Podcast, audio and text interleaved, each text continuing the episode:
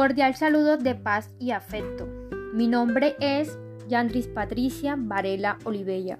Actualmente, estudiante de primer semestre de Administración de Empresas Agroindustriales en la Corporación Unificada Nacional de Educación en la primera entrega del ACA número 1 con la docente Kelis Joana Vergara Cervante en la materia de Fundamentos de Administración con el número de ficha 512-86.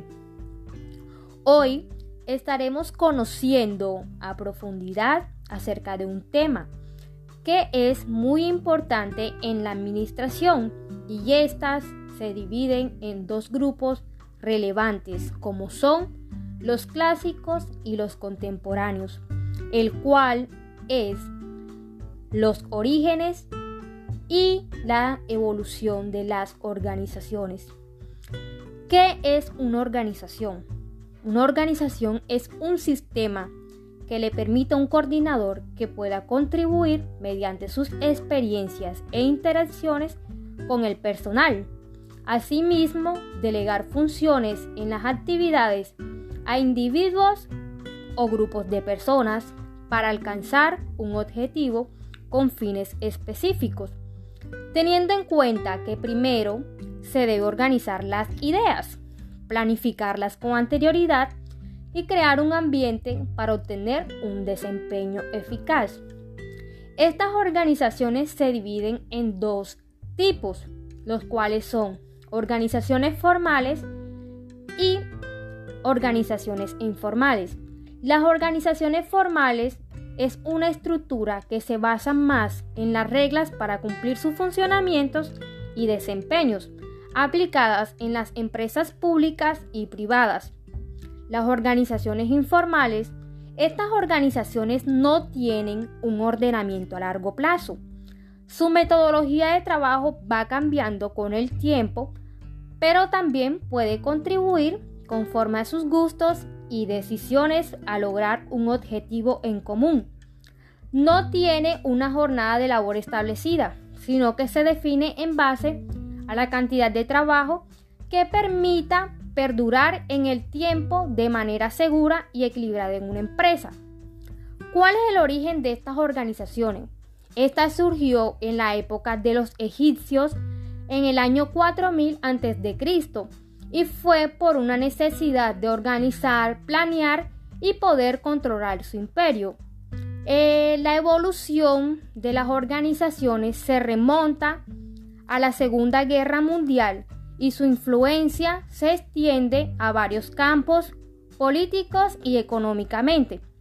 Estas organizaciones deben enfrentar un importante desafío, transformando su economía de guerra en una economía pacífica y entrena a los trabajadores para que regresen al frente de una batalla y se reintegren en sus hogares y trabajos. La fuerte expansión económica que se produjo en los 10 años posteriores al final de la guerra determinó el crecimiento significativo de la estructura organizativa. Esta expansión de la organización ha traído varios problemas, ha surgido un problema al que llamaremos estrategia y poder para construir toda la teoría de la decisión, incluidos los mecanismos de racionalidad, exploración y control en el pasado, la capacidad de tomar decisiones estaba implícita en las virtudes de los funcionarios o gerentes y era casi una función de la capacidad innata. Por el contrario, en esta etapa, la capacidad de toma de decisiones se ha concentrado tanta, tanto que constituye en el área más preciosa y querida en el campo de formación gerencial. Unas teorías que aportan a las organizaciones está la teoría de la burocracia que fue hecha por el autor Max Weber, donde establece que la burocracia en el siglo XX fue una nueva etapa de las organizaciones humanas, de oficinas e industriales.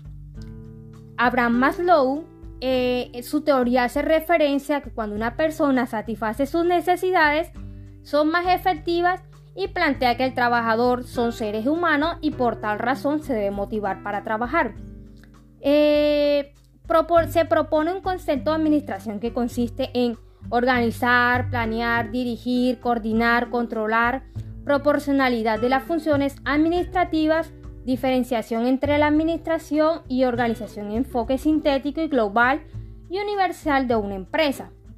Después de reconocer los temas de orígenes y evoluciones de las organizaciones, podemos decir que esta es una función que hoy los directores, gerentes o esa persona que aspira al cargo debe contar con las siguientes características que aportan a las disciplinas de la administración, teniendo un proceso de organización, planeación y un control de cada una de las funciones a cumplir, y también a reconocer los cambios que han tenido en los campos políticos, económicos, sanitarios y sociales en una sociedad.